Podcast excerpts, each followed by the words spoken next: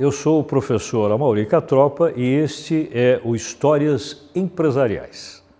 Cada semana eu trago para você um case real de empresas em seus mercados, com seus produtos e suas marcas. Uma ilustração de como estratégias corporativas podem explicar, na prática, conceitos acadêmicos da teoria. O assunto conceitual de hoje é esse aqui. Nós vamos falar sobre conhecimento novo que vem para a empresa a partir do cliente. E a nossa história, para exemplificar esse conceito, vai se referir a uma denúncia que foi feita contra uma grande corporação americana no segmento de fast food. Mas primeiro vamos falar um pouquinho sobre o conceito de conhecimento novo. O que é exatamente isso?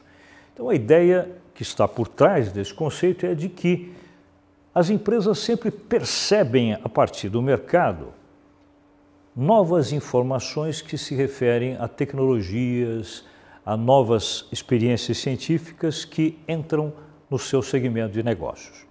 Mas nem sempre é isso que motiva essas organizações a se preocupar em aprender com esse conhecimento. Há uma outra coisa mais simples, porém mais importante, que é a informação que vem do cliente, que pode ser uma rejeição com relação a alguma atitude da empresa ou até mesmo uma aprovação.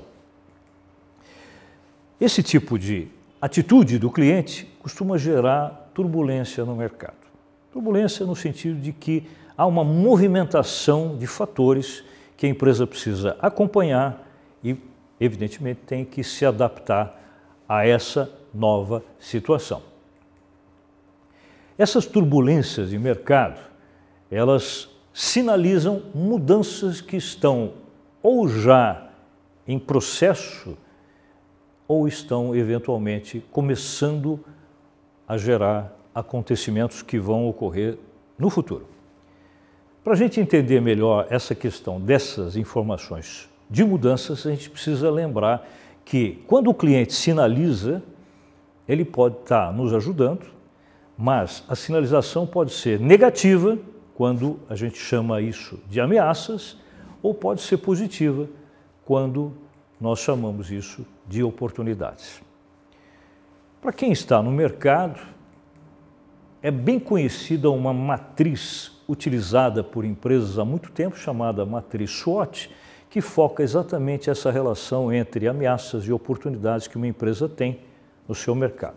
Vamos só ver um esquema para memorizar melhor o significado dessa matriz. SWOT é uma sigla em inglês, cada uma dessas quatro letrinhas significa uma coisa em particular com a qual a empresa tem que se preocupar. A primeira delas, chamada Strength, ou seja, se referindo às forças internas, e o que é isso? Se refere mais especificamente àquilo em que a empresa é mais competente, ela é mais eficaz, ela tem melhor domínio. O outro aspecto, o W, weakness, significa fraquezas que uma empresa tem, pontos fracos, né? coisas em que ela não é tão competente, mas que ela tem a humildade, ou tem que ter a humildade de reconhecer e saber contornar essas falhas. Esses dois primeiros aspectos são internos. Agora, os dois externos, que são exatamente o foco do nosso assunto, são as duas expressões.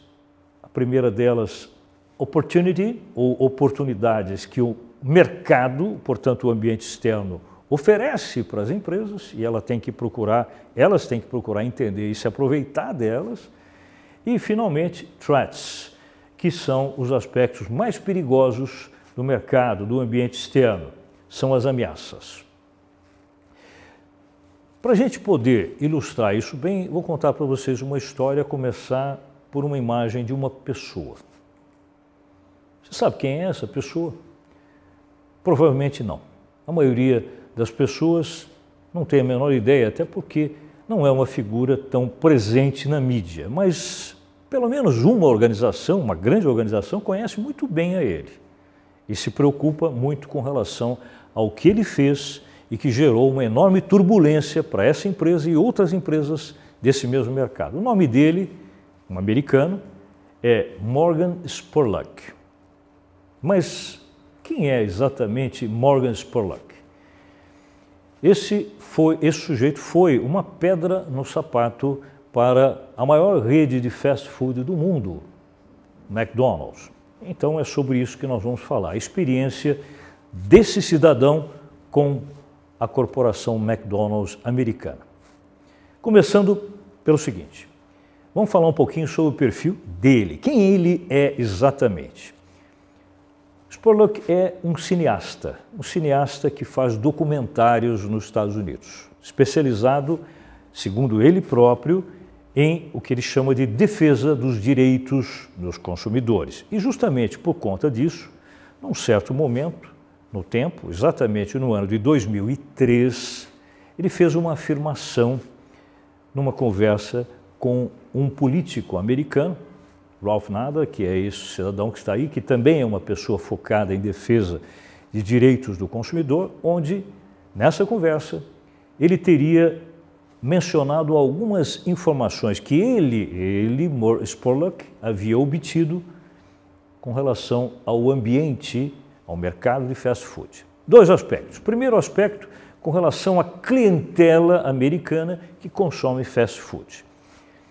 Dizia ele, na época, que cerca de 25% da população americana consome todos os dias alimentos fast food.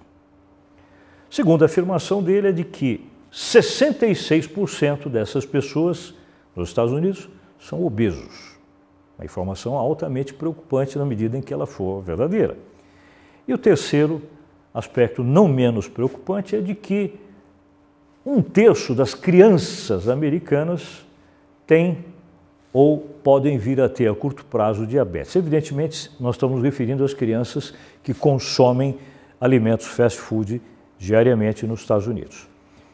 A outra afirmação importante dele na época se refere ao mercado fast food como um todo, onde ele citou dois dados interessantes. Primeiro, de que, comparando-se duas datas, a primeira, 1970, e a segunda, a data atual, 2003, portanto, no intervalo de tempo de 33 anos, o faturamento nacional de todas as redes de fast food somadas nos Estados Unidos passou de 3 bilhões, 1970, para 115 bilhões de dólares. Ou seja, em 33 anos, esse faturamento aumentou 38 vezes.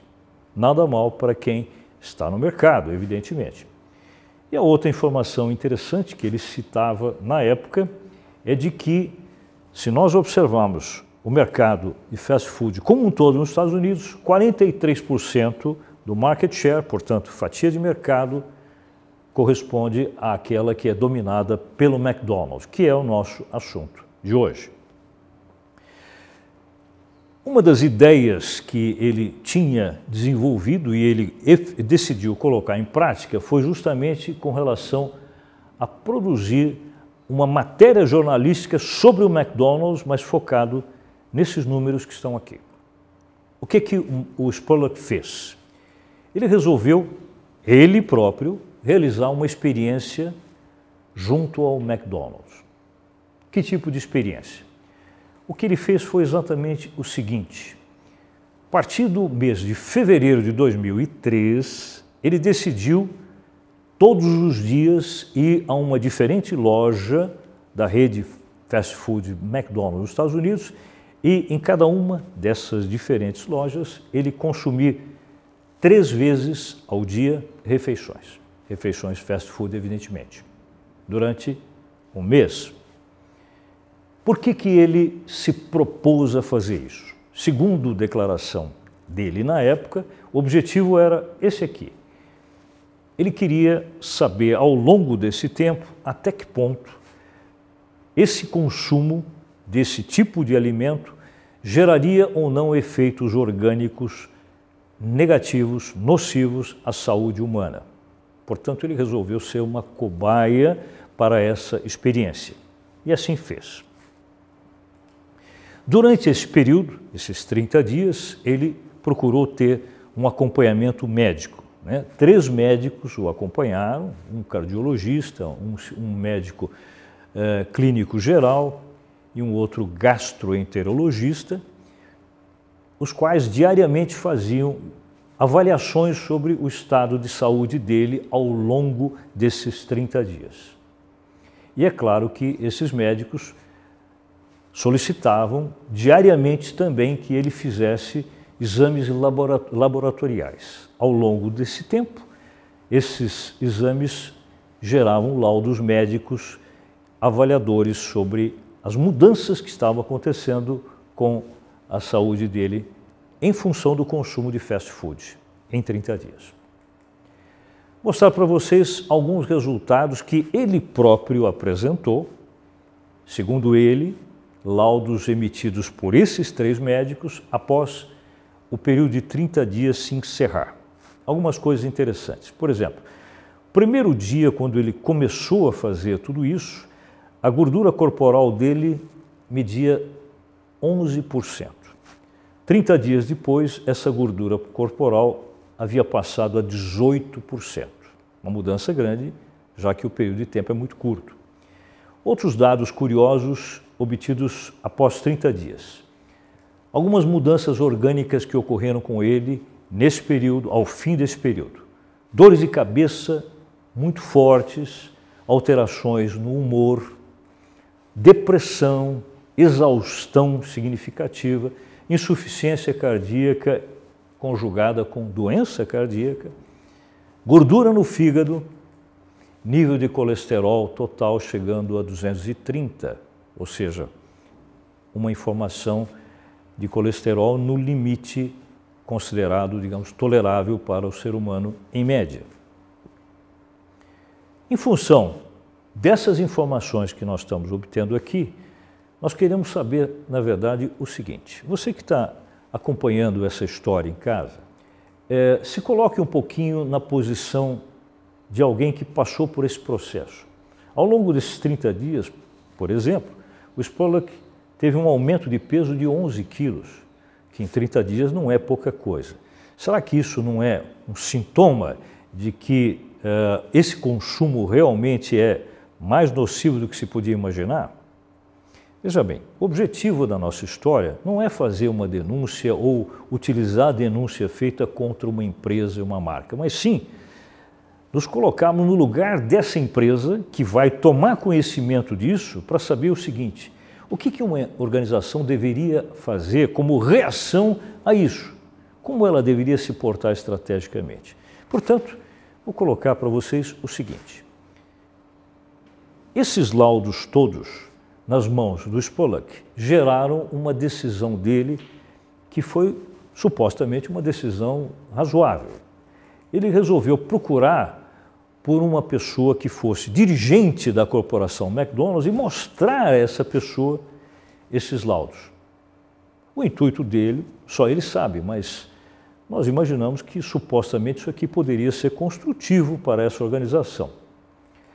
Ele tentou fazer contato com uma pessoa que era uma mulher, que era diretora de comunicação do McDonald's na ocasião. Tentou inúmeras vezes e, ao final de um certo tempo, ele acabou desistindo porque ele não conseguiu ser recebido por ela para ter essa conversa onde ele iria levar essas informações. Essa é a pessoa que ele tentou contatar. Se você fosse o dirigente do McDonald's e recebesse esse tipo de solicitação de um cliente que teve esse tipo de experiência e ele quer conversar com você, quer mostrar essas informações, o que, que você faria? Vamos colocar três questões para vocês aqui, que certamente nesse case teriam que ser abordadas se você fosse executivo dessa empresa. Primeira questão é: essa atitude da empresa de não receber o Spurlock né, quis provar o quê? Né, com relação ao tal do conhecimento novo que ele tinha para transmitir para a empresa. Se você fosse o dirigente dessa empresa, você faria isso também? Faria ou não e por quê? A segunda questão é com relação, de novo, ao conhecimento novo no aspecto de geração de turbulência no mercado. Será que isso gerou realmente uma turbulência no segmento de fast food ou foi só o que a gente chamaria de um acidente de percurso? Ou seja, em outras palavras, Será que isso é algo corriqueiro? As empresas estão acostumadas com esse tipo de denúncia? Não dão muita importância a isso? O que você acha se você estivesse na posição do dirigente dessa empresa? E a terceira e última questão é relacionada à tal da matriz SWOT que nós vimos. Na sua visão, você fosse executivo dessa empresa, você veria essa atitude do Spurlock, já que é uma atitude que está no ambiente externo, vem de fora para dentro, você veria nessa atitude o quê? Algo positivo como uma oportunidade ou algo negativo como uma ameaça? Esses são os três pontos que nós vamos esperar que vocês reflitam e decidam se estivesse dirigindo essa empresa. Nós aqui vamos fazer o seguinte: eu trouxe um convidado, que é um estudante de administração em fase de formatura na PUC de São Paulo, é o Renan Costa de Liberal. Eu vou conversar com ele e vamos ver quais são as opiniões que ele tem com relação a esse assunto. Tudo bem, Renan? Tudo bem, professor. Deu para entender bem o cenário, né? Sim, entendi. Você agora é o executivo do McDonald's que foi procurado pelo Spurlock. Primeira pergunta, fundamentalmente, que aparece ali, se refere justamente ao fato de que nós não sabemos exatamente qual foi o pensamento do McDonald's, o que, que o McDonald's queria provar quando agiu dessa maneira. Como é que você interpreta isso? E segundo, você faria a mesma coisa ou não e por quê? Então, eu acho que o que ele quis provar é que ele já tinha o conhecimento necessário e que não precisaria de algum conhecimento novo. É, acho que faltou um pouco de humildade, de humildade da parte do McDonald's em ouvir uma pessoa que estava ali fornecendo dados e informações muito importantes. Se ele passou por um processo de um mês inteiro colhendo essas informações, eu acho que é um trabalho que deveria ser olhado e reconhecido. Porém, a gente tem que entender que é o lado do Sporlock que ele está falando. Então não sei se ele se ele foi uma abordagem assim coerente ao McDonald's, não sei se ele chegou ameaçando ou se ele foi de boa vontade. Acho que esse é um lado importante. Okay. É, eu não faria o mesmo, eu teria atendido ele, porém claro que se ele não não que não quisesse tirar uma vantagem, é, eu teria ouvido ele, porque a saúde das pessoas, dos nossos clientes, é muito importante. Agora, aqueles números que estão ali foram apresentados por ele. Né? Você assumiria aqueles números como verdadeiros ou mandaria checar? Ou como é que você agiria com relação a isso? Bom, sendo o diretor do McDonald's, eu espero já ter aqueles números. Então, acho Muito que aquilo bem. não seria uma novidade para mim. Muito bem. É, seria importante, ainda mais pela pessoa que ele é. Como ele é um cineasta e fala sobre o, o, a defesa dos consumidores, é, eu acho importante usar aquilo de uma maneira que agregue para a gente. Porque eu, eu, tentaria atender ele de uma melhor maneira é, e evitar que isso começasse a vazar, para que não se tornasse algo viral, para que não se tornasse algum documentário pequeno, para que não manchasse a imagem e a marca McDonald's. Muito bem. Você, na posição de dirigente do McDonald's, ao receber essa informação de que alguém está querendo falar com você e que tem em mãos esse material, esses dados, você consideraria isso uma turbulência de mercado, portanto, algo que agitaria muito o seu dia a dia na condução dos negócios da empresa? Ou você acharia que isso é só um acidente de percurso, nada muito importante, não precisa dar muito crédito a isso? O que você acha? De início seria um acidente de percurso, mas algum acidente de percurso pode acabar se tornando uma turbulência. Então é, é importante a gente analisar quem é a pessoa que está com essas informações, tentar checar qual a intenção dela okay. e tentar atender da, da, melhor maneira. Eu acho que eu teria atendido ele da melhor maneira porque, como é, repetindo, como é assim, saúde, mostrando algumas, alguns dados de crianças também, isso pode se tornar uma turbulência para o fast food, não só para o McDonald's. Você acha que informações vindas de clientes como essa são coisas importantes ou mais importante é a pesquisa que a própria empresa faz sobre o mercado? Os dois são muito importantes, mas é como a gente vai atender, o nosso produto vai atender, ou o nosso serviço vai atender ao cliente final, é importante a gente fornecer o que ele quer. Então, o cliente é, é o que manda ali no negócio. O que ele quiser, a gente vai ter que, que fornecer. Bem, um ponto importante é que essas informações, sejam elas verdadeiras ou não, elas foram coletadas por esse cidadão e, e seriam oferecidas à empresa gratuitamente. Quer dizer, ou seja, ao contrário de uma pesquisa, não teria que haver um dispêndio para se saber é, a verdade existente no mercado. O terceiro ponto, e mais importante de todos, é com relação à matriz SWOT. Né? Quer dizer, nós estamos nos referindo a coisas que vêm do mercado para dentro da empresa, portanto, o ambiente externo. Na sua visão, isso que o Spurlock tinha para informar o McDonald's, esse conjunto de informações, na verdade, representa, na sua visão, aspectos positivos como oportunidades ou aspectos negativos como ameaças para o fast food? Eu acho que é uma oportunidade. Como ele é um cliente, ele está mostrando ali uma preocupação dele. Então a gente poderia agir em cima disso. Talvez fornecendo uma, alguns dados de, de quantas calorias ou informações nutricionais ou tentando mudar um pouco a imagem, dependendo da imagem que a gente está tentando passar. Se o McDonald's na época estava tentando passar que comer é, os sanduíches deles todos os dias, em todas as refeições, não faria mal algum, seria algo assim tranquilo, é importante a gente rever isso, porque se tem dados mostrando ao contrário, acho que não, não tem como a gente manter essa imagem, se, ainda mais se comprovado. Então seria uma oportunidade para a gente trabalhar em cima disso. Mas, como ela não atendeu ele, acho que aí acabou se tornando uma ameaça. E pode ter sido uma ameaça muito grande. Então, muito bem, muito bem. dava para ter contornado muito melhor essa situação. Muito bem. A gente sabe que é voz corrente no mercado que esse tipo de alimentação não é dos mais saudáveis, né? Efetivamente não Isso é. Mesmo. Mas você, como dirigente da empresa, você publicamente assumiria a ideia de que o que você produz e oferece não é saudável ou você tentaria sempre encontrar uma explicação meio termo, ou seja, isso não é tão ruim quanto parece? Nunca assumiria isso. Eu como McDonald's todo dia, toda hora, minha família, McDonald's lá em casa tem sempre. Eu acho que como dirigente da empresa eu nunca poderia assumir isso. Entretanto, a gente pode tomar algumas atitudes sem ter que assumir isso, mudando, assim, tendo algumas mudanças leves e com o tempo. Mas assumir isso, eu nunca assumiria isso. Eu tenho que vestir a camisa da, da empresa isso, que eu estou. Aliás, eu usa, ia usar essa expressão, é. né? Quer dizer, você como dirigente está dando uma demonstração do que realmente se deve fazer, ou seja, tem que vestir a camisa. Tem que vestir né? a camisa. Independente do que você pessoalmente possa achar.